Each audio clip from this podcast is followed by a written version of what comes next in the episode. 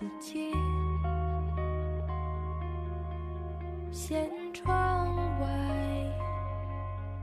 的星体。大家好，欢迎大家来到播客《华言人生》，我是主播薇拉斯。今天的嘉宾是我的朋友老田，老田跟大家打个招呼吧。大家好，我叫老田。老田不是还要打个广告的吗？对，因为小鱼跟我说要自我介绍一下，但我也不知道怎么介绍，我最怕自我介绍，所以就简单说一其中一个事情吧，就是我跟几个朋友一起在宝安的平洲地铁站附近搞了一个小书吧，叫做呃附近书吧 Closer。我们书吧也不卖书，然后就会搞一些活动，其中很多就跟阅读有关系，欢迎大家没事过来玩。但是呢，书吧经常不开门，然后。因为我们要上班嘛，大家怎么过去玩？我们要我们要上班嘛，我们有个公众号，可以关注一下公众号就可以了。嗯，好的好的，我会把你们的公众号放在 show notes 里。但是你这个自我介绍广告打的也太硬核了，不就硬广吧？就这感觉很多听众可能会误会这一期就是专门为了那不是 完全赞助的，完全没有关系，我们也没钱赞助。对，我要解释一下，没有关系，没有关系。其实这期的主题是我们一直亏钱，哪有钱赞助？真的是为爱发电呀！好，言归正传，是这样的，今天约老田是来聊一个我一直都特别想聊的话题。我们想聊一个作家叫唐诺，但是聊唐诺对我来说是一个很大的挑战，不敢随便聊。所以，我我其实早在去年的时候就跟老田说过，我们来聊唐诺吧，因为我知道老田看过唐诺的书嘛，也挺喜欢唐诺的。对对。但是我当时说的就是，你等我 准备一下，等我把唐诺的书看的差不多了，我再来约你。结果现在比我看的还多。没有没有，我就看过三本，就是他最近出的三本吧，《重读镜头》《生育》。嗯嗯，但是我是觉得看了三本还是有一点底气来聊了，不然之前很心虚，觉得自己好像。没有办法能够深入的去聊，嗯，但我知道老田是没有这个问题的，我有，但是就是舍命陪君子嘛，真了不以我对你的了解，我觉得这个话题我们应该是可以的，可以的，可以可以驾驭的，自己打气一下。好的，其实我有点担心，我不知道聊唐诺这个话题有没有人听。是，我觉得这个可能没人。他说唐诺是谁啊？为啥要聊他？聊他干嘛？很奇怪。所以我就想先介绍一下我为什么要聊唐诺，因为我觉得唐诺是最近几年来对我影响特别大的一个人。然后我首先介绍一下唐诺是谁，还有我是怎么知道唐诺的。嗯，老田可以补充一下。对对，我随机补充。可以，我第一次知道唐诺这个事情很神奇。是在我经常去一家咖啡店叫四月咖啡嘛？对，我们俩就在那儿认识的。对，没错。对。然后四月咖啡它的那个墙上的架子上面有一架子的书，我之前没事的时候就会从它的架子上拿书看。我最先是看了那个朱天心的书啊，因为朱天心的书很容易读，特别就是他写猫的，还有写他的那个书《猎人们》是吧？猎人们，还有就是写他的。女儿后来后来是儿子谢海萌的《会飞的萌萌》，完全没有阅读障碍。嗯，你不看书也可以看进去。嗯，然后看了 我看了朱天心的两本书之后，然后我就知道哦，朱天心是谁，就知道了他在台湾的那个文化界的一个位置嘛，就是他父亲是从大陆过去的。对，朱西宁。对，很出名的一个台湾的文学大家吧。对对对。他们一家三姐妹有有两个女儿都是小说家，是朱天心还有她姐姐朱天文在台湾都很有名。对啊，然后呢，朱天心她后来又写了一本书叫《三十三年梦》，对我也是在四月咖啡看的。那本书讲的就是他过去三十三年一直去京都的事情嘛，他就会讲谁跟他一起去的，对，然后每次都有她丈夫唐诺陪她去，肯定有啊，对啊。所以你看唐诺书里面也经常会有写京都的嘛，对，是。但我当时。对唐诺的感觉就是，他就是朱天心的丈夫，一个经常陪他去京都的人。是的，是的。唐诺自己也说，他四十岁之前可能做唯一像样一点的事情，就是除了给一个电视剧写了一个很烂的歌词以外，就是娶了朱天心，或者说嫁给朱天心。所以你就知道，你你有这感觉是很震惊的。对，就是嫁给了他，嫁给他老婆。对，所以我就跟唐诺那个名字混了个眼熟。嗯，结果好像是一七年的十三幺吧。哦，有一期是许知远访唐诺，然后我当时想说，哎，这个不就是我在周天心的书里边看到的唐诺吗？对呀。然后我就很好奇，我在想他怎么还值得许知远去专门访谈一下他，我就去看了一下那一期，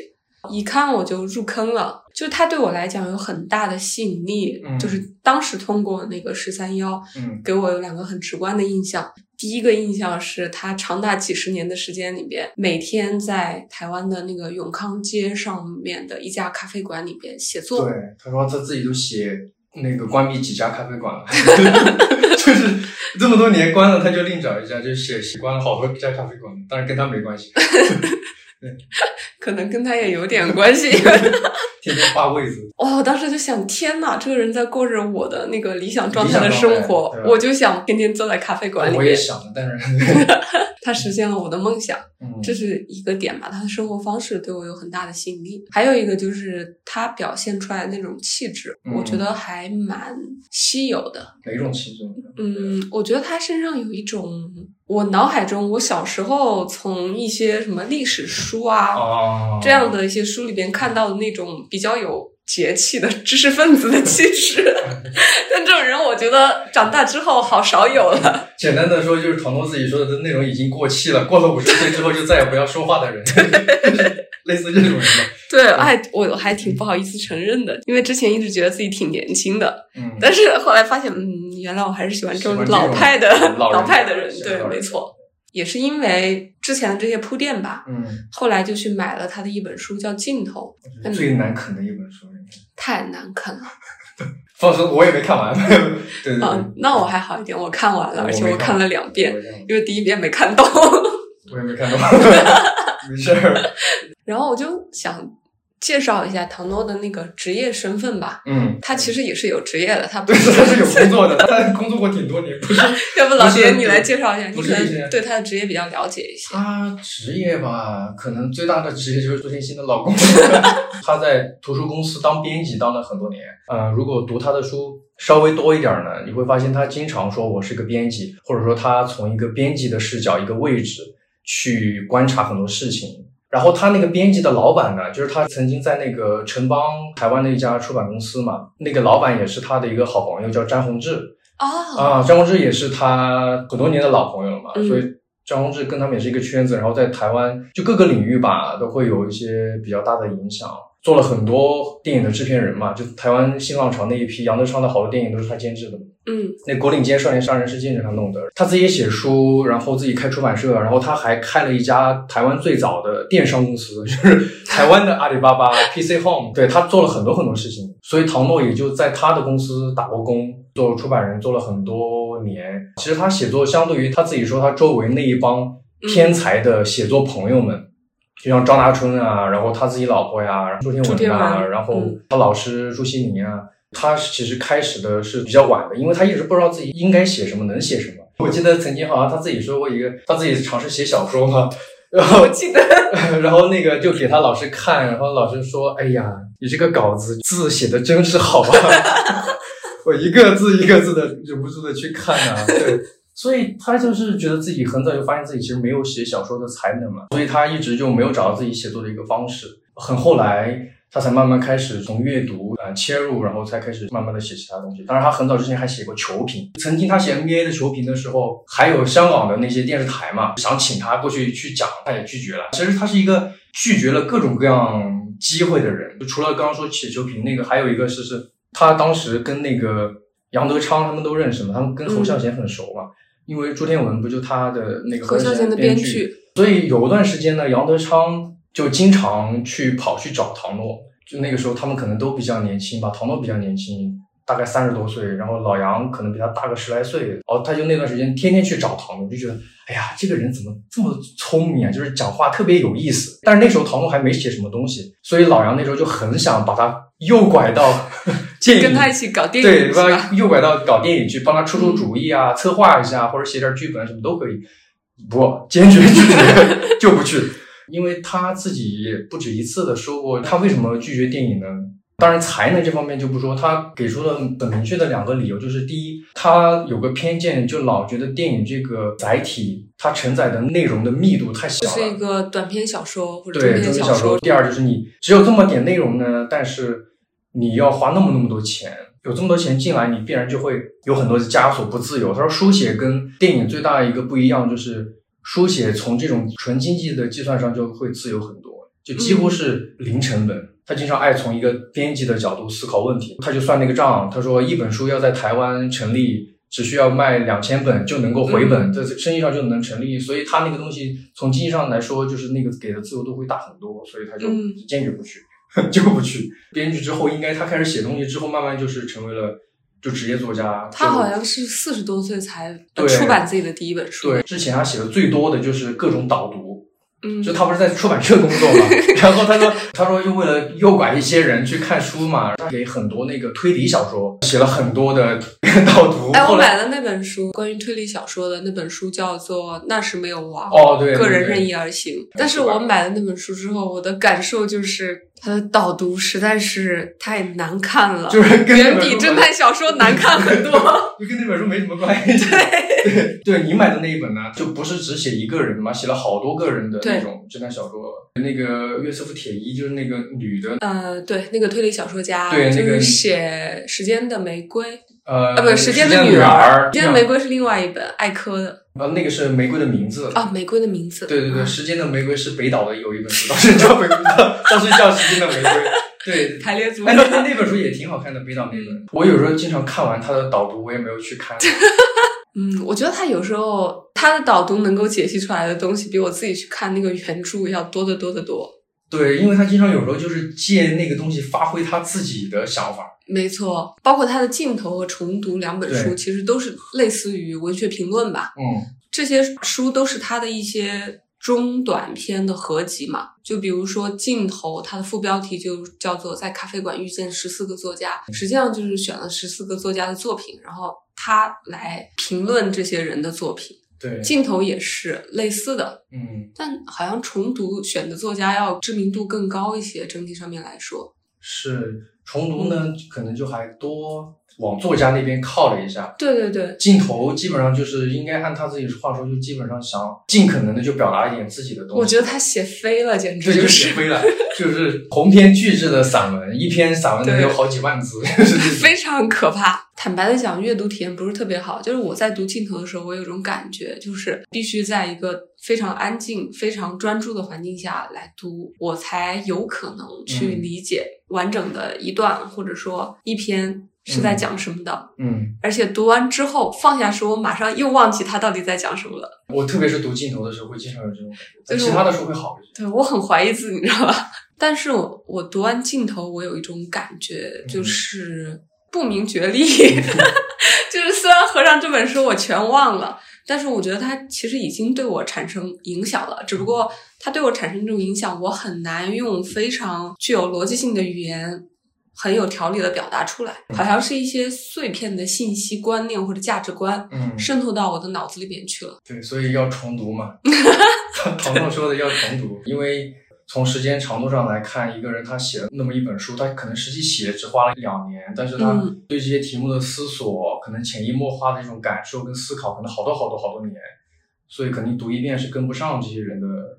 思考的，我觉得是我最近两三年里边，他的三本书《镜头》《重读》和《声誉》，嗯，我都至少读了两遍，所以我觉得他的书是经得起你一再去重读的，而且每次读的时候会产生一些，就是你好像对他的理解就又加深了一分。他呃还有个特点就是说，如果你把他的好几本书都读完，然后你再读一遍。从任何其中的任何一本读都可以，你发现他的其他的书会对你读他其中某一本书会有帮助，就是他经常会提到一个观念嘛，他喜欢交叉引用，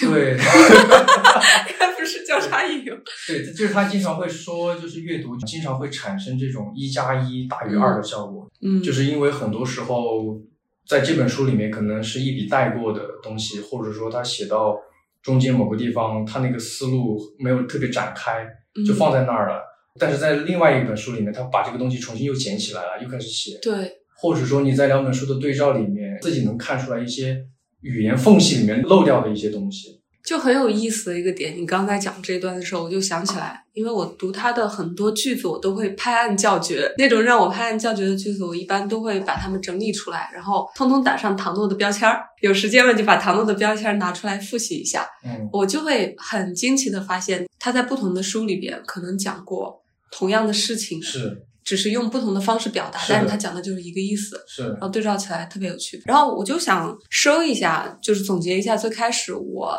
提出来的那个问题，就是我为什么今天想要聊唐诺。嗯其实，在知道了他是谁，对他有了一个第一印象，又去看了他的几本书之后，就是他对我的影响主要产生在三个方面吧。第一个方面是人格的影响。就是我通过他的作品反复确认了，他就是我在十三幺里边看到的那个人。我对他的品质的判断是没有错的，因为有很多人是言行不一致的，有时候会经历一个偶像那个幻灭的过程。嗯但是我觉得唐诺他没有，他没有试图在自己的书里边，或者说在公众表达中试图给自己树立一个什么样的形象。他是是？对，他是完全坦诚的，他把他的经验、还有他的想法、他的困惑等等一些问题，全部都明明白白的摆在面前告诉你，并且你通过大量的材料验证了他就是一个表里非常如一的人。第二就是他的价值观，其实对我还是有影响的。本来我对他就有点惺惺相惜的那个 感觉，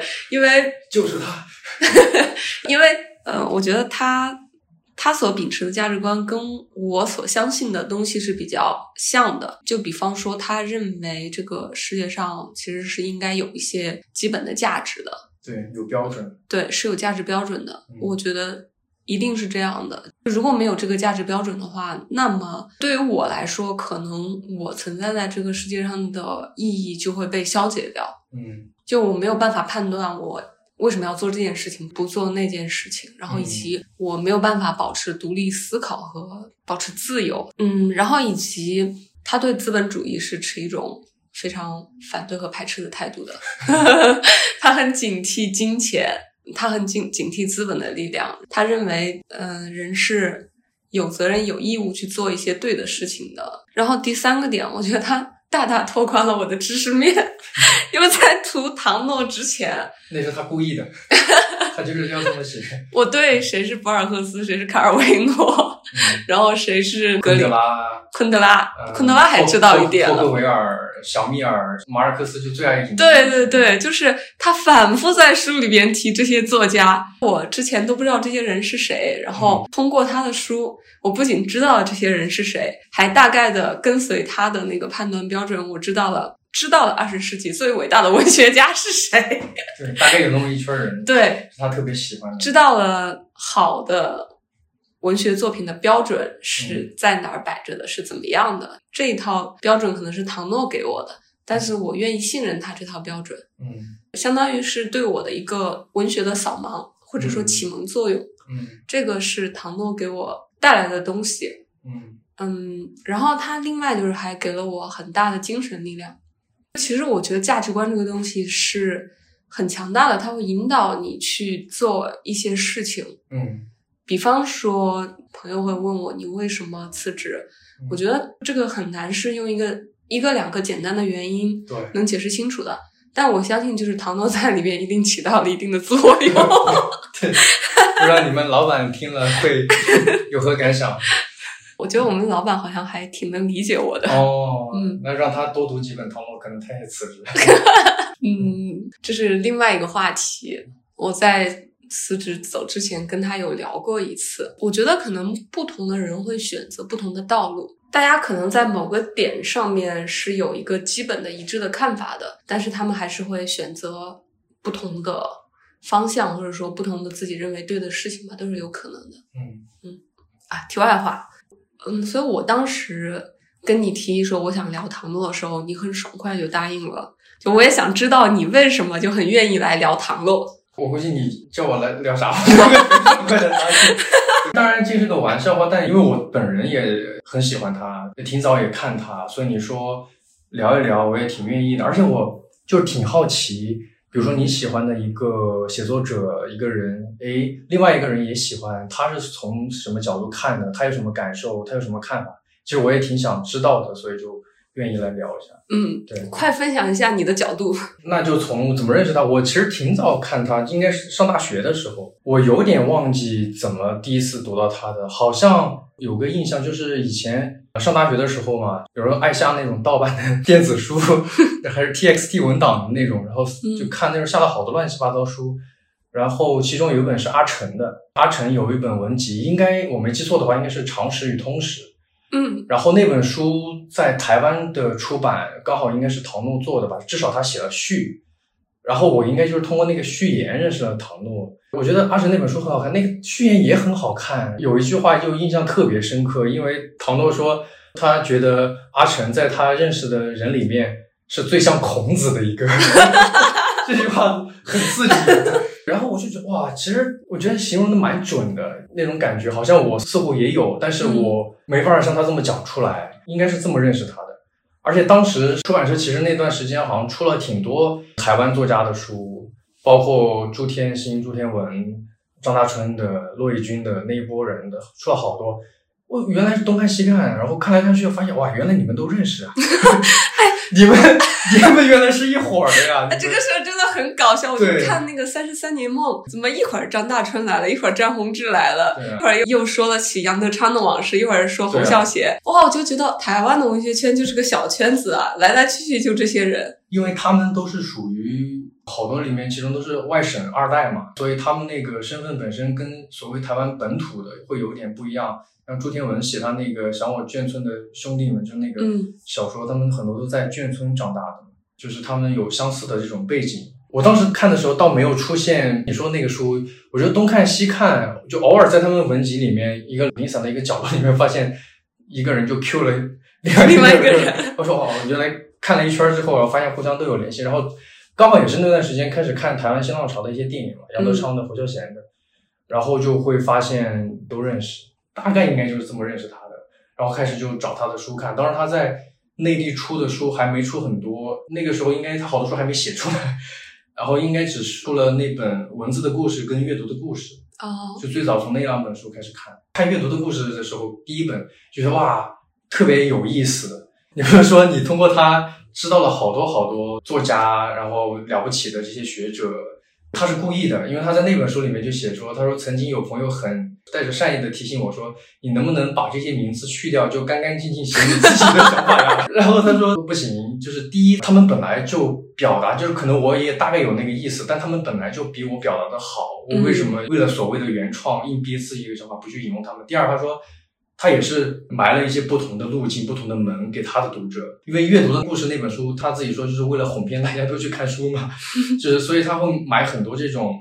路径，就希望大家看到这个名字的时候，通过他的讲述和引用，对那个人本身产生兴趣，然后去就像那个《爱丽丝漫游奇境记》一样，他那一个一个的名字就好像是一个一个的那个洞，每个洞后面都连着一个无比丰富的、有意思的、有趣的世界。所以他就希望，哎，他在书里面有很多很多这样的洞，然后你不小心掉下去，然后你就可以去一个更有意思的地方。对，所以他是故意的去这么埋的。确实，读唐诺的书，你就感觉从一本书可以打开无数本书。对他自己有个说法是说，下一本书就藏在这一本书里面。就像他谈到说，本亚明的书房嘛，书都散乱的放着，也不排序，也不归类，就这么让它像野牛、野羊一样野放着。嗯他说那个就是你阅读，随着你阅读以及你的困惑、你的思考自然展开的一个过程。你从一本书跳到另外一本书，再跳到另外一本书。我曾经试图嗯想用一些方法来总结跳书的过程，然后发现没有办法，它的因素太多了，可能跟你读那本书当天你的状态、天气，你偶尔遇到一件事情都有很大的关系。然后突然之间你就跳到另外一本书了，也不知道你为什么要跳它，就是这样的。因为之前我在做数据推荐的时候，嗯、就是我的工作，嗯是做这个相关的。我有试图希望能够做一个这样的系统，哦，嗯，就从一本书能够引到另外一本书。对，但最后我放弃了这个想法。嗯哦，我觉得，我觉得至少现在的人工智能还没有达到可以接近人出于自己的兴趣驱动去跳出的这个过程。对我都有点怀疑那个能不能真的做到。比如说刚刚说到本雅明的阅读，嗯唐诺的阅读，随着他们阅读的展开，他们从一本书跳到另外一本书，然后把书房搞得乱七八糟。那个背后是有一个人格在的，他因应当时的问题，有一个特殊的关心，有一个他要应对的问题，有一些他可能思考、关注了很多年的问题，于是他才会不停的这么去思考、去阅读，然后走出了这么一条路。所以我就有点怀疑算法是不是能够代替这样的一个人。嗯，对因为他能形成这样一个人格嘛，对他关心我们嘛，就是你没有关心的问题的话，你怎么来去把这些东西给串起来？没错。好，说回来，好说，唐诺特别有意思的是他的文字风格，我很喜欢。嗯，但也有人不习惯，说他拉拉杂杂。我看豆瓣里面还有一个书评说他小学时候语文没学好，但反而是他这种特殊的风格对我来说是很有魅力的，就是看起来啰里吧嗦的。他很喜欢用长句子，对大长句，对大长句，信息简直量很大。一句话读下来简直有点喘不过气。同时他，我觉得他是一个很善意的人，就他很少在自己写的书里边很尖锐的批评谁谁谁。对他就算批评也会隐去名字，对会这样子。然后他对于有有一些作家，比如说对海明威，他其实是有点看不上的。但是他对海明威的那个嘲讽吧，也不能说嘲讽，就是有点揶揄的那个感觉吧。你会觉得又很好笑，然后其实也还蛮善意的。嗯，我也是在看了他的书之后，我才知道海明威在他心里面不是一个一流的作家。对。但他倒提到说，海明威那本《过河入林》倒是一本伟大的失败的小说。对，就看到老嗯那个老海明威，老年的海明威还能在最后的时候做这样的一个突破，我觉得是很了不起的。因为他在写镜头的时候，其实也是关心这种极限的问题嘛，嗯就还想突破一下自己。就很多这种失败的作品，其实文艺史上就挺多这种失败的作品。你像贝多芬晚年的一些音乐，很多人听着就很怪，就觉得他那个老了，耳朵不行了，然后写的那些和声都不和谐，很多奇奇怪怪的东西就不符合规律。但也有人说他那个是为了突破，为了在那个极限，那个他当时走的那条音乐的路上再往前面再推一推。嗯，对。其实成功和失败跟大众的文化和审美有很大的关系，但我我觉得他在写海明威的时候，当时看那篇文章的时候很感动，嗯因为实际上他对海明威之前的作品评价并不是很高。嗯，嗯，他就讲海明威其实是有自己的天赋的，对，短小精悍的语言风格，这个是他的天赋。但是其实他享有了和他的才能并不相符的盛誉，嗯他会享有这种盛誉，其实和时代的机遇有很大的关系。因为当时，嗯、处在一战、二战的这个背景下，海明威是以一个反战的英雄硬汉的形象出现的，所以海明威他同时也非常喜欢在大家面前树立这个形象。可以说时代成就了他，而如果你真的论他的那个文学技巧，他书写的那个内容的深度的话，他认为是比不上同一时代的美国另外一个作家福克纳的。但是海明威享有的那个盛名比福克纳要大得多。他都已经这样去写海明威了，但是他却肯定海明威的《渡河入林》那本书，因为那本书出来之后被大家嘲笑了嘛。但是他认为海明威其实在那本书里边是有一点放下了自己的面具，是想有一次试图的去诚实的面对自己的，嗯，结果反而导致了他的那个书写史上最大的失败。但是唐诺其实是肯定了海明威的这种尝试，因为这个很勇敢。是唐诺自己很喜欢的作家马尔克斯，其实他也说他其实觉得这是一次伟大的失败嘛。嗯，但是他又讲了很搞笑的事情，说海明威因为受了这次打击之后非常生气，然后在很短的时间之内就写出了《老人与海》，获得了诺贝尔文学奖。我觉得在读唐诺的《重读》和《镜头》这些带讲作家的书里边，虽然他的文字很艰涩难懂，但你时不时会看到唐诺写一些这样的小八卦、小桥段，然后觉得哇，这个事情太有意思了。包括他写福克纳也是，就我其实之前对福克纳完全无感，因为我看过福克纳的那个短篇小说，我觉得有点那个黑暗的哥特风格，因为我看的是那个献给艾米丽的？对嗯，哇，我觉得那个小说好阴郁啊，看得懂，但后来又看了，我觉得是很阴郁。对。但是就是因为唐诺让我重新去评价了福克纳的小说，唐诺是选了福克纳小说里边最光明的那一本，叫做《八月之光》嘛。他其实并不是重点要写八月之光，他其实要写福克纳这个人。就是福克纳其实在做一件很悲情的事情，他用了花了三十多年的时间，他用几十本长篇小说、短篇小说构建出了一个邮票大小的地方。对，就是在美国南部构建出了一个虚拟的一个城市吧，嗯叫做什么？叫做约克区什么区塔纳约克纳帕塔法。对，？OK，那个叫约克纳帕塔法，嗯就是那么一个地方。，anyway 不重要对。不重要如果我们说错了，我就更正在 show notes 里。他虚构了这样的一个地理位置，但事实上，他用这个虚构的位置描写的是他居住了一辈子的那个美国南方的世界。然后他试图用自己的笔去解决很多问题，比如说那个时候美国南方普遍存在着奴隶制的问题，围绕着奴隶制的那个善与恶的争端，嗯，等等这样一些，就他以为自己可以解决，但最后发现其实这些是他没有办法解决的问题。所以他说福克纳这个人有种悲情英雄的感觉，最后他失败了，可是依然很伟大。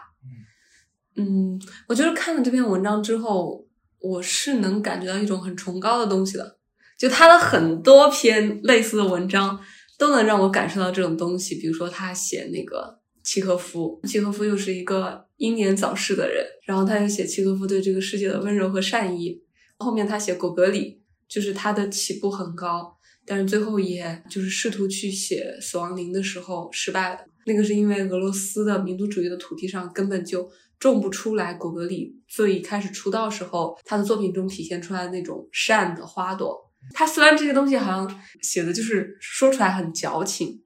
但是在看这些文章的时候，我觉得我是有受到一些关于真善美的洗礼的，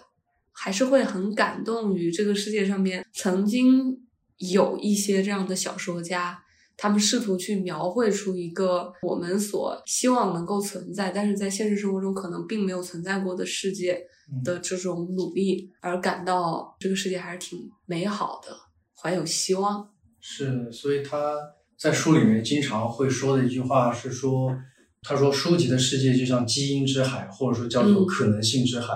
一本又一本书里面就包含了特别特别多的可能性，而那些可能性很多时候是比现实更好的。然后这些可能性如果消失了的话，我们就只嗯剩下这个唯一的、贫瘠的，甚至你对它有很多不满的世界。对对对，没错。嗯，所以可能阅读其中一个很大的意义就是说，你通过不停的阅读，你要把那些可能的世界给留住，对，留在人的记忆里面，然后你要知道有那些可能性。是，就是还蛮有趣的，就可能这些可能性从来没有被实现过，但是你只要相信有这种可能性的存在，通过阅读，你可以感受到这种可能性的希望，嗯，那你就可能觉得自己的生命还是丰富的，不至于陷入到用唐诺的话来说，就是一个非常贫瘠单一的生命途径里边去。是。我可以再插一个，就是你说那个唐诺写写东西写的很长嘛，就是七拐八拐。就我很推荐，就是听众朋友们真的去看一看。就我会反过来觉得他真的是个文体家，嗯，就是你看他的文字，你不用看太多，你看一两段你就知道是他。而且他的有些句子长，它不是长的没有道理，一个句子里面很多的信息量，而且他通过这个句子好像就把某种话语的空间给撑开了，嗯然后他能够谈一些很幽微、很曲折的一些观点在里头。我很难想象，如果他不用这样的句子，不用这样的文体，可能就很难写出这些东西来。其实我觉得很多时候看一些非大陆的中文作家的作品，就你能强烈的感觉到他们的语言的某种特点啊。然后我觉得这种不一样是很珍贵的。语言跟我们自己的感受力、跟我们的思考是非常大的直接关系，而且很多时候语言本身特别大的影响到你人的整个的，甚至是你生存的生活的一个状态。你用怎么样的语言去思考、去感受、去讲述你自己的经验。你在讲述自己经验的过程中，你某种程度上也是在重塑你的经验，你在理解你的经验。如果你的讲述的那个语言是非常粗暴、非常口号式的话，其实对于你自己的生命是非常不好的。当有一个你觉得你有点接受不了的一种语言表达方式，或者说你看到的电影，它那个电影的镜头语言，它的那种表达跟你习惯的不太一样的时候，可以让自己稍微不那么快的本能的去下判断，下判断，觉得它不好，而是稍微让自己慢一点儿，尝试着去接受一下它，尝试着把自己打开一点儿。这种其实也是刚刚我们说的可能性，可能性很多时候就是这么进来的。你去看各种跟你的经验、跟你的习惯不太一样的东西，然后你的生命、你的感受、你的各种才会慢慢被打开。我觉得可以读一两段唐诺的话，给大家感受一下他的语言风格到底是怎样的。读两段你选的，可以，可以。所谓人的生命图像，也就是我们看待世界的基本位置及其使用材料、参照材料。一般认为是人过去的整体遭遇、人的经验总和，如一幅油画般一层一层涂抹的结果。但恐怕不止如此，因为还得再加上我们对未来的预期和描绘，包含着一大堆想望的、期待的，乃至于我们以为是应然性的东西。我刚刚讲的这么多是一句话，对，没句号的朋友们，对，没有句号，而且就甚至有时候逗号都没有。对啊，他经常这样写，刚开始看的时候让人非常恼火，但是看久了之后，就会哎意外的感觉出了一种美感。对，甚至它里面，比如说一些名词后面再加名词，然后再加个动词，再加个形容词，你会觉得这些词其实就撑开了很多东西，撑开了很多意义的空间。刚我们不是说到让大家能够努力的去适应一下原本可能不太习惯的东西嘛？嗯其实这个跟你今天带的这本书《生育》，其实某种程度上也有关系，因为他在那本书里面不就讲了一个笑话嘛？他说生育其实本身不太重要，生育就像根绳子。他讲了一个波兰的笑话嘛，那个笑话就是说那个有人告他说你偷东西，然后法官问他你偷了啥？他说我没有，我就偷了根绳子呀。说你偷根绳子，为什么人家告你？他说那个绳子后面还牵了头牛。对，所以他说生育就是那根绳子，那根绳子本身不重要，重要的是后面牵的那头牛。生育在这个意义上为什么重要？是因为它能够让我们面对我们不熟悉，让你突然觉得有点陌生、难进入，感觉甚至有点不舒服的东西的时候，没有那么快的去逃开。绳子把那个后面的东西给牵住，也把你给牵住了。你知道多多少少知道那个地方，就是说它是有生育的，它代表了某种好的东西，你应该去接近的东西。嗯所嗯，以那是一种生育的效果。对，所以就让你没有那么快的去逃开，就躲回到自己原本习惯的那个地方去。所以如果那个生育本身不存在了，那根绳子本身断掉了，那断掉的不仅是那根绳子，是那个绳子后面的那些东西，嗯就是这些非常精彩的，甚至某种意义上是比你现在更高的那些东西，通通都不存在了。对，对我，我突然又想到个故事，跟这个可能性也有点关系，就是唐诺的一个好朋友杨照嘛。嗯 唐诺经常在他那个书说，呃杨照是当前台湾的大解说者，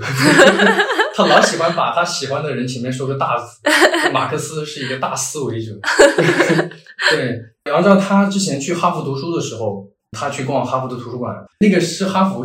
当时最大的一个图书馆，馆藏嗯超过了大概三百万册。然后他逛的时候，他就说，我先逛第一层，然后逛第二层，然后看到一面墙的时候，他瞬间鸡皮疙瘩就起来了，因为他说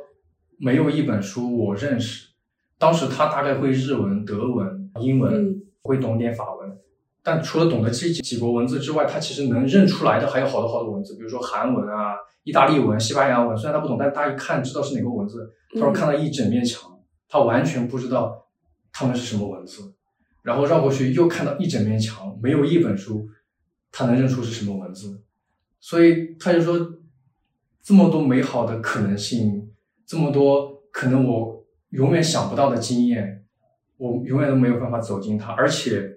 我根本就不知道我自己错失了什么。他瞬间就觉得哇，书代表的世界真的是一个太美好、太有意思的世界。唐诺之前在十三幺的访谈里边，他就在回应为什么他拒绝了各种诱惑，几十年都在那个咖啡馆里边看书还有写东西的时候，他就说过类似的话。他说这个书籍的世界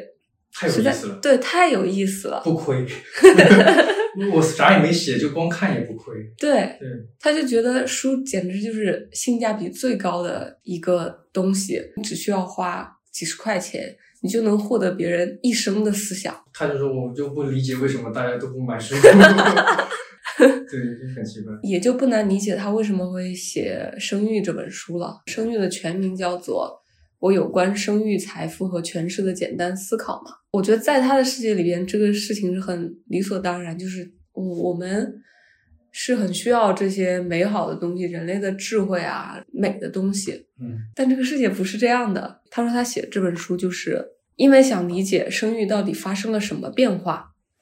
所以他就不得不去处理财富啊、权势啊这样的相关的问题。对，说到这个东西呢，其实我想到他另外一篇东西，还写过一本书叫做《世间的名字》，是他书里面有点特别的，因为在那本书里面，他好多篇其实不谈阅读，嗯。然后他谈骗子、男高音、编辑、拉面、富翁，就是标题都是这样，或者网球手、骑士，就下棋的，谈日本象棋，基本上把阅读甩开了，然后就谈各种各样这样不同的事物。然后其实我印象挺深刻的一是他谈拉面的一篇，嗯。日本人就各种手工匠人嘛，就可以搞得很变态，一个拉面啪啪啪，一个寿司可以搞好多年好多年。然后他说到其中一个，那时候日本还搞各种拉面大战嘛，好多年的那拉面店老师傅，然后各种去比拼什么的。但搞来搞去呢，那些师傅也名气很大。但很有意思的一点是说，他们这些非常非常有名的拉面店，就始终几乎就把拉面这个价格控制在日常的范围内。就是它始终是一个日常你能吃饱的。虽然他们名气已经这么大了，他就通过把这个用这个价格，就把拉面这个东西牢牢的钉在了民间，钉在了大家的中间。然后他说，这个时候有一个有意思的事情就发生了，就是资本主义里面最有引路作用、最有指示作用的那个东西失效了。什么？就是价格。我们很多东西就是越贵的东西，某种程度上可能他就投入了更多的好的材料，更多的好的师傅，然后你可能通过价格越贵的，你确实能买到更好的东西。但是说这个东西在拉面这个地方你就失效了。你如果不老老实实去了解这个拉面，嗯不认真一碗一碗去尝过，你不了解这个拉面后后面的历史，你就不知道哪个地方的拉面好吃，因为大家都是这个价格。对，然后这个就跟书很像，嗯，马尔克斯的书也就三十块钱，大兵的书也是三十块钱。那谁谁谁的书也就三十块钱，价格这个系统，价格这个指示标在这里就失效了。如果你不真的老老实实、认认真真去看、去学、去体会、去感受，你不可能知道什么东西是好的。对，所以那个东西，他某种程度上，他说他就保留了一个他更喜欢的世界。嗯那个世界是你是需要你你喜欢一个东西，你是需要亲自去体验它、去做、去接近它、去学习、去投入你的心力、投入你的精力、投入你的生命在里面去的，嗯，而不简简单单是说你通过金钱好像就直接能够换来。当然，你钱多，当然你可以买书。我甚至想过，如果我有钱，我就每个城市买栋房，然后全放书，就堆满书，然后各种书就是来了我就买。但买回家那些书是我的吗？不是我的呀，跟我没关系，因为我从来就没看过。对，而且如果那些书你真的跟它没有发生连接，你没有真嗯真的去看过，那些书就跟你没关系。所以价格就是像，你没有办法通过购买的行为就直接占有它。所以在阅读的世界里边，还保留一点相对的公平吧。它不是一个金钱可以操纵的游戏，或者说它不完全是金钱可以操纵的游戏。当然有很多好书，因为达不到比如说台湾两千个读者的阅读量，所以它没有办法出版。但是它至少就是会给很多好书一个机会，让人有机会去发现它们。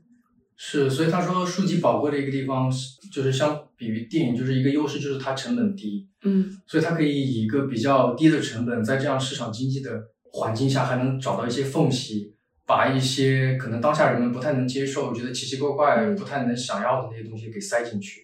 就那些珍贵的那些东西。对回到这么一个问题，其实我小时候蛮奇怪一句话的，就是老师都说，嗯，名著就是经过时间的淘洗留下来的东西。我就在想，时间咋淘汰啊？通过一个怎么样的机制，发生了什么事情淘汰下来？因为这个东西你很难想象它是自动发生的。对，一本一本书出出来，或者说一个一个的画儿或什么出搞出来，嗯自然好的就留下来了吗？然后坏的就被淘汰了？时间真的自动就能帮我们做这些事情？我就觉得很奇怪。我在陶诺的书里面某种程度找到了一个解答，它其实就是说，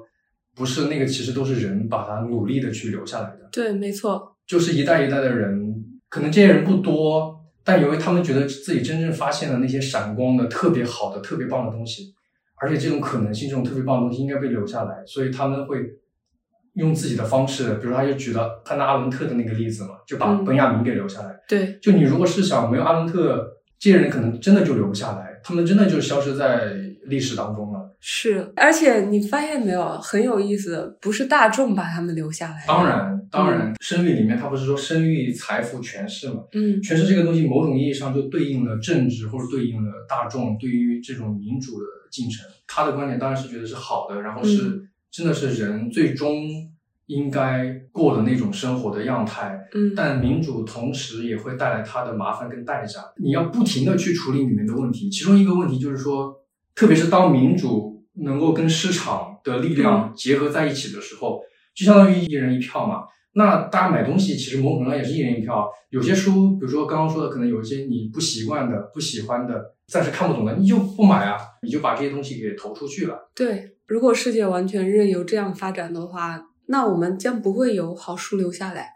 对，所以我突然想到一个艾科，就是那个写《玫瑰的名字》，就是唐诺尔老爱引的一个意大利学者说的一个段子。就大概那意思是说，他说会不会就是我们现在很崇拜的，觉得那是非常高大上的经典的那些，比如说古希腊的那些悲剧诗，会不会其实是留下来的比较差的那一部分？就是对，只是当时的所谓的大众流行文化，或者是比较比较不好的那部分，真正好的可能都已经在历史的这种已经消失了已经消失了。就这样的事情，一定在历史上一定面已经发生过。他就开个那个玩笑，某种程度上可能就在提醒我们说，哎，你要注意哦，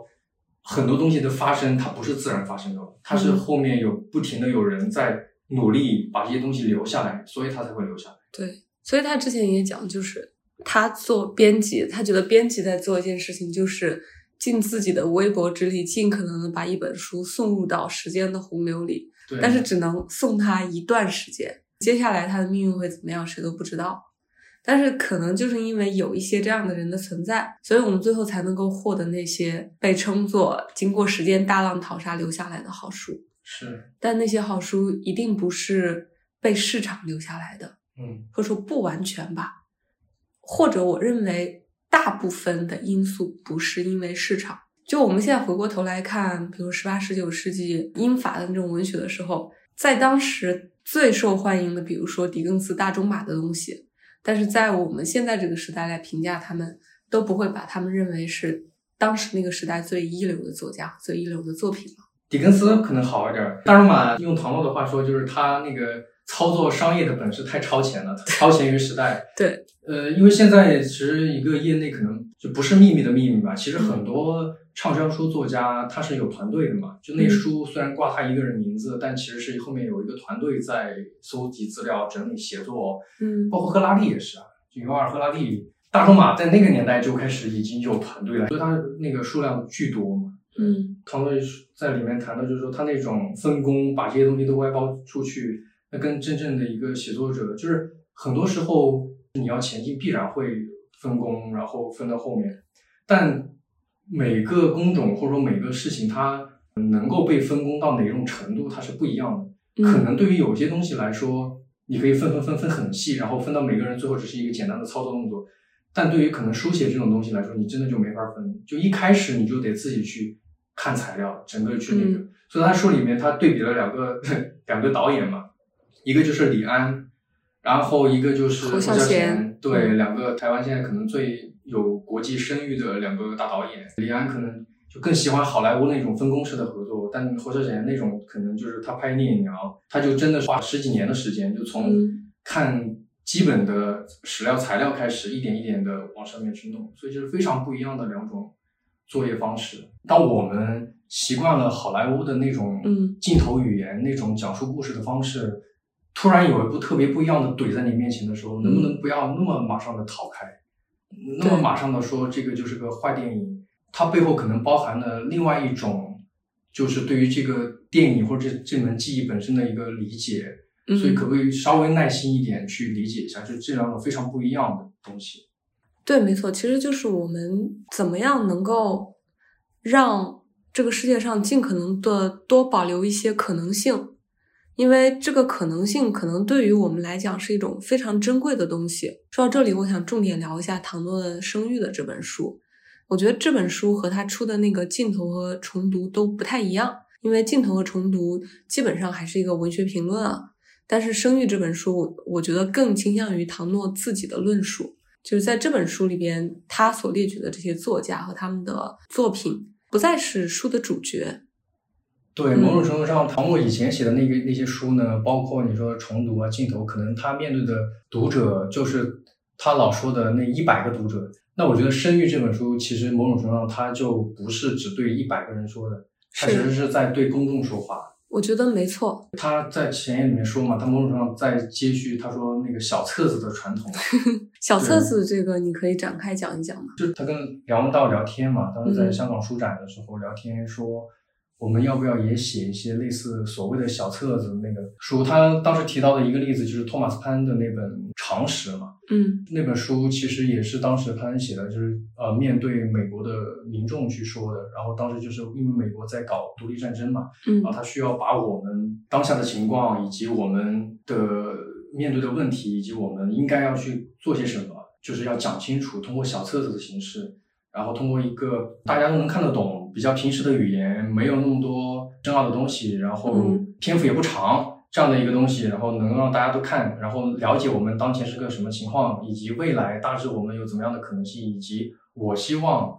我们应该往哪个方向去走。嗯，所以他可能就是基于这个背景，原来是这样。对，写我就说，我怎么拿到这本书之后，我的第一个感觉就是这本书的写作风格为什么和镜头和重读如此不一样？对太不一样，而且那个语言的简单程度简化了非常多。句子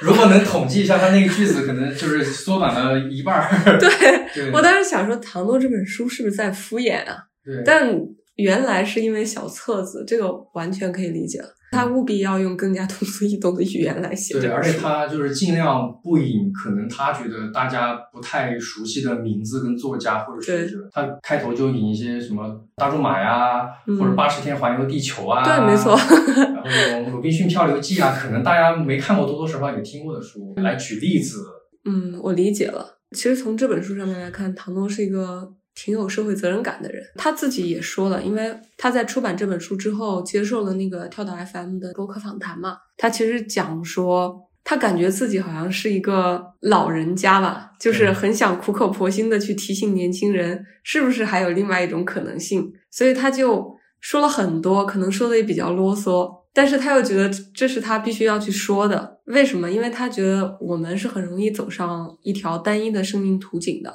但是单一的越到后面是越难的。而他认为，其实财富的增长和社会的进步本来是为了让我们打开更多的可能性的。可是由于资本主义的力量，当更大的、巨大的财富淹过来的时候，其实是把人给残害了。特别是年轻人，我们很多人都会想着说，我现在要首先挣钱，当我有了足够多的钱之后，我就可以怎么怎么样了。但是他也举了例子说，其实当你有更多钱的时候，你拥有那个钱的可能性比你想象的要少非常多。但是我们不愿意相信这个事情，我们就是还很很执着的相信说，我是不是财富自由了就可以干嘛了？我应该挣到多少多少万，我才能够去过自己想要的生活。但唐诺好像就站在一个过来人的角度上面告诉你说，这些都是你的幻想，或者说这些都是你的那个并不符合实际的想象。其实不是这样的，那些可能性是一直都存在的。所以他在书中也举了那个写《瓦尔登湖》的那个梭罗的例子嘛，嗯，然后也举了一，本被误解最多的书，我觉得这个很好笑。对，大家都把它当做一种田园风光的对对对，但是是那么。是一本非常反叛的书。对，然后他也举了那个孔子的弟子子路和颜颜渊渊的例子，就一箪食一瓢饮在陋室。当然那个他也承认那个要求就有点太高了，对，孔子自己估计都达不到。嗯但他想表达的就是说，是不是对于人来说，我们是确实需要一个最低的生命限度的。但是，一旦达到这个最低的生命限度之上，我们在这个限度之上来谈各种问题，就有各种各样的可能性。所以，我们千万不要去忽略了这种可能性。嗯而财富隐隐有要掌握整个世界的趋势，其实是在扼杀这些可能性的。那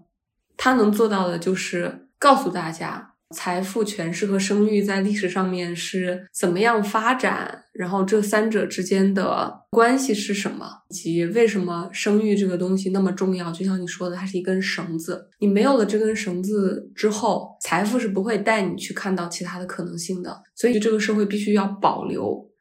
这样一根绳子，我们才能看到这样的可能性。而这个可能性它为什么重要，就是在于。它直接关乎到我们个人的生命途径，嗯，就是没有人愿意希望自己活在一个绝望的社会里边，所以这本书是给我很大的影响的。它有帮助我在思考我个人之前的抉择中的一些问题。就当我在思考说我的钱有没有赚够，这个工作我还要不要继续下去的时候，我就会想到唐诺说的这种可能性以及最低的那个生存限度。我有没有达到并超越我自己心里的这根线吧？嗯，那我现在已经达到了这根线，我已经超越了这根线之后，我是不是应该去看更多的可能性了？我为什么还会担心说，我钱是不是挣的还不够多？我是不是还需要在这个社会中获得更高的地位，这样我才有更大的安全感？那事实真的是这样吗？可能我身边的人会告诉我说，事实就是这样。社会规训也会告诉我说，我觉得就是有点像资本主义新教伦理的那一套吧。但是唐诺就告诉我说，其实这个不一定是真理，就你还是可以保持一些距离，然后自己待着去想一下。他给了我一个空间，能让我在自己可忍受的那个范围内，让自己多撑一会儿。对我来说，已经是一个很大的帮助了。所以这也是我。为什么一开始我说我辞职的原因里面有一部分是唐诺带来的？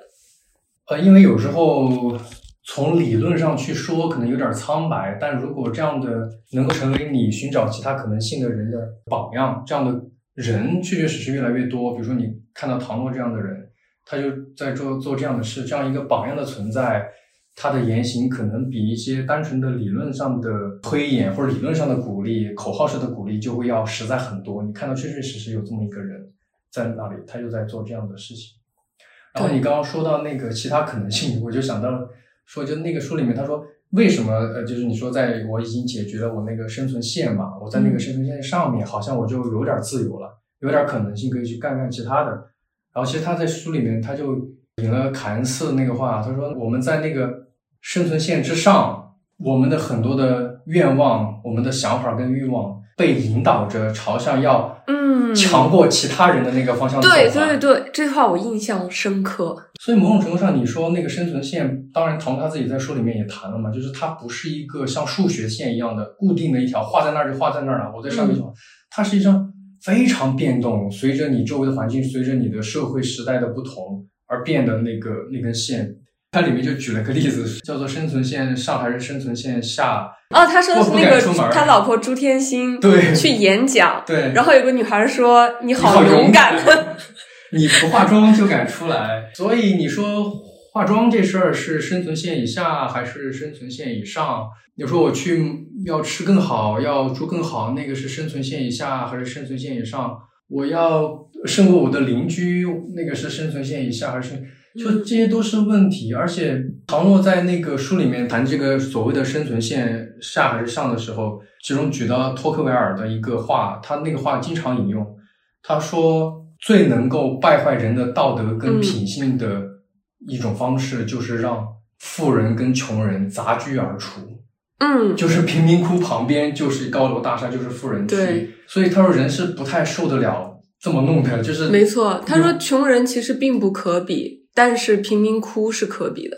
对他就是说台北的那个例子嘛，他说台北好多就是杂居而处，所以唐乐其实是蛮有现实感的一个人，他并不是特别理想主义的，说喊口号说我们要冲，我们要 现实以上，就他非常体察，非常明白现在是一个什么，他是一个同理心非常强的人。对，嗯，他不会就站在一个道德的制高点上面去架起别人。对，他也知道现实是很复杂而且很艰难，我们的那个生存的那条线很有可能已经一直在不停的、不停的被拉高。对，而且这样的被拉高，其实他说的财富这个问题，他谈到的后面资本主义不停的发展，后面的制度。不停的在发展，然后整个经济的发展，所以导致现在说我们停一停，但他就说了一个话说，当我们停一停的时候，最先被伤害到的就是穷人。对，当你真的说我我们停一停，我们慢下脚步，经济不要那么快增长，那最先受到打击的就是穷人，就是这些穷人找不到工作，就是手停口停，然后继续不了自己的生活。没错，真的是那些有钱人并不会受太大的影响，嗯，就是他过了那个临界点之后，像他形容的，就是到了佛经的那个金色世界一样。当谈到这个问题的时候，我老觉得他之所以要聊这个生存线的其中一个很大的问题，就是一个关怀。他主要的一个关注的点就在于说，那当下的书写者他们应该怎么办？他们应该处在什么样的一个位置？就是当书写越来越不挣钱，越来越不能带来回报，甚至在生育这一方面，其实也不能保证有什么生育。其实生育现在也开始转向另外一个，按他的话说，生育越来越跟历史无关，越来越是大众媒体的事情。嗯所以书写者们还应该怎么做？他挺好、挺有意思的观点，就是说，其实我个人觉得，我们现在之所以很焦虑，或者说很着急，可能是我们脑子里面总有一个妄念，就是说有好像有一个最佳的路径。嗯就比如说我要达到一个什么样的目标，那我可能很早很早、很小很小的时候就要按照一个最佳的路径要往那边走，然后不能停歇，每一步都踏在点子上。对，然后就这样不停的要去这么做。那我不评价这个东西到底是后面有效还是没效，但是对于书写，特别是他在里面很多时候谈到的小说的书写，就不存在这样一个所谓的最佳的路径。然后你不同的位置上，他会有不同的人去书写不一样的东西。而这些不同的生命经验的写作者，他们写出来的好的东西，对于其他人来说，也是一笔很大的财富。这个就说明了这个世界或者生活的本质，它就不是不是一个单一的路径。那在这样的一个认识之下，你可能就可以稍微的抵抗一下财富刻意为之的不断的去拉高你的那个生存底线这件事情。你就可以用另外一个视角去看待它，你会知道这不是必须的。你可以从这样的一些东西中获得一些抵抗的力量。所以我就想到最近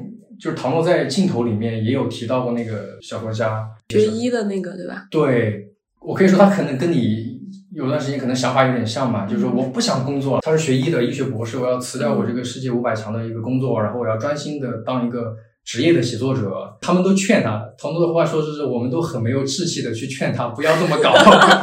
他说现在是一个后文学时代，纯靠这个真的很难养活自己了，这是其一的理由。但他说，其实他跟朱天心、朱天文他们其实还有一个更大的私心，他其实是希望那个女生去做更难的事情。嗯他说：“你继续工作，你带着你一种书写者的眼睛去写，留在生活的前线，用你的肉身去跟这些东西碰触，然后你去写东西。”他说：“当然，这个就是对他的一个更高的要求，有点像分裂了。你一方面得应付工作那些事情，但同时某种程度你又有一种抽离。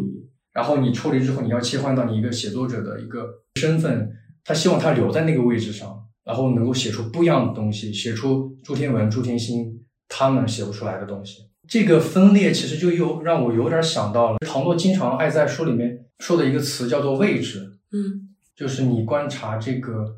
世界，你去理解这个世界，你去让你的知识、你的追问不停的能够深入跟这个世界发生关系的这样的一个位置。他说：“OK，你现在处在你这样的一个环境里面，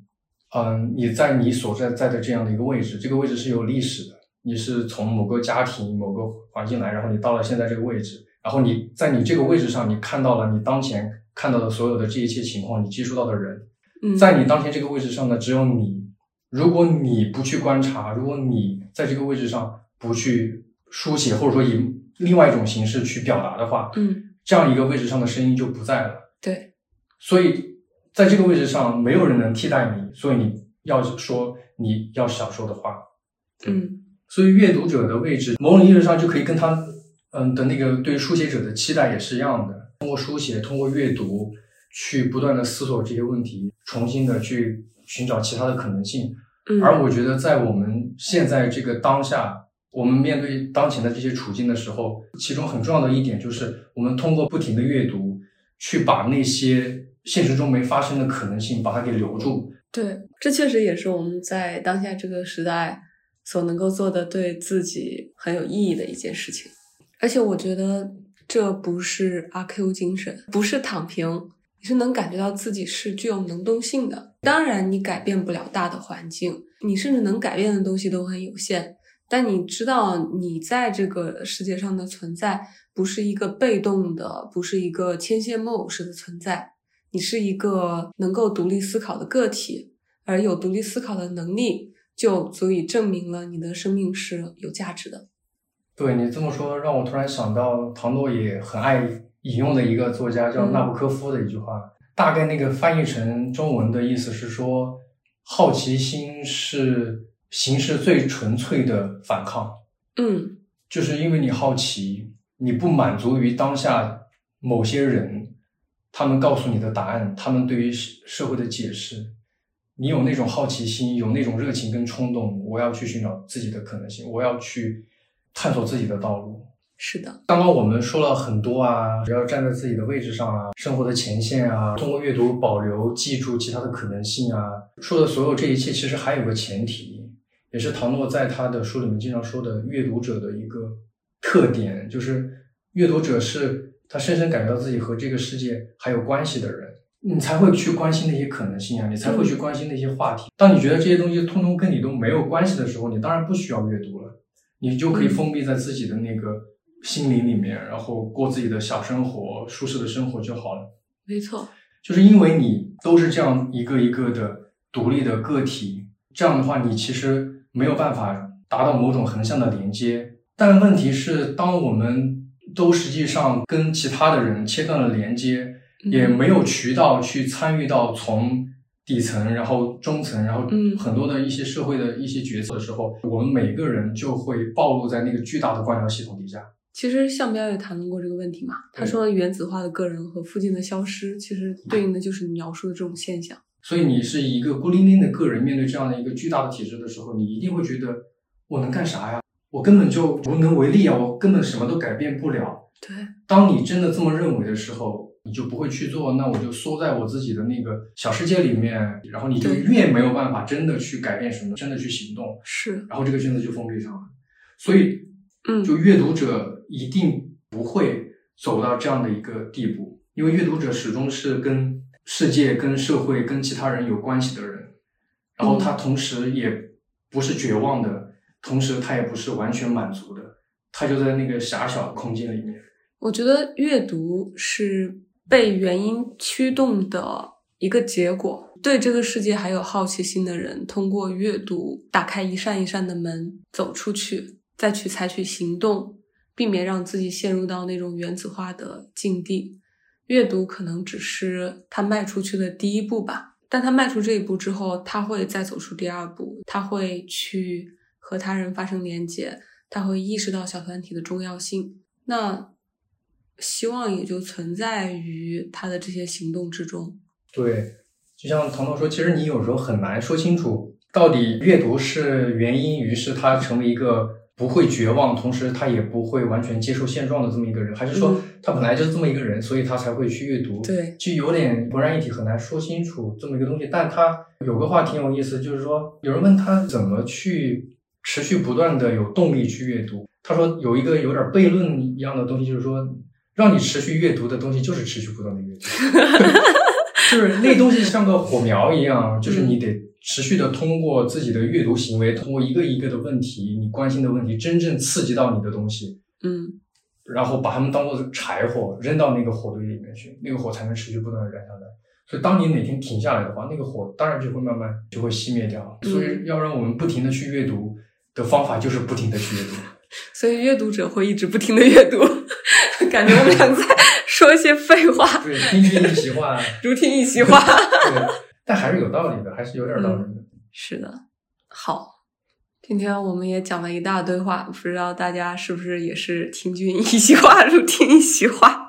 我估计是的。不管怎么样，今天我们想表达的都已经聊到了，嗯，所以这期节目就到这里吧，大家下次再见，拜拜，拜拜。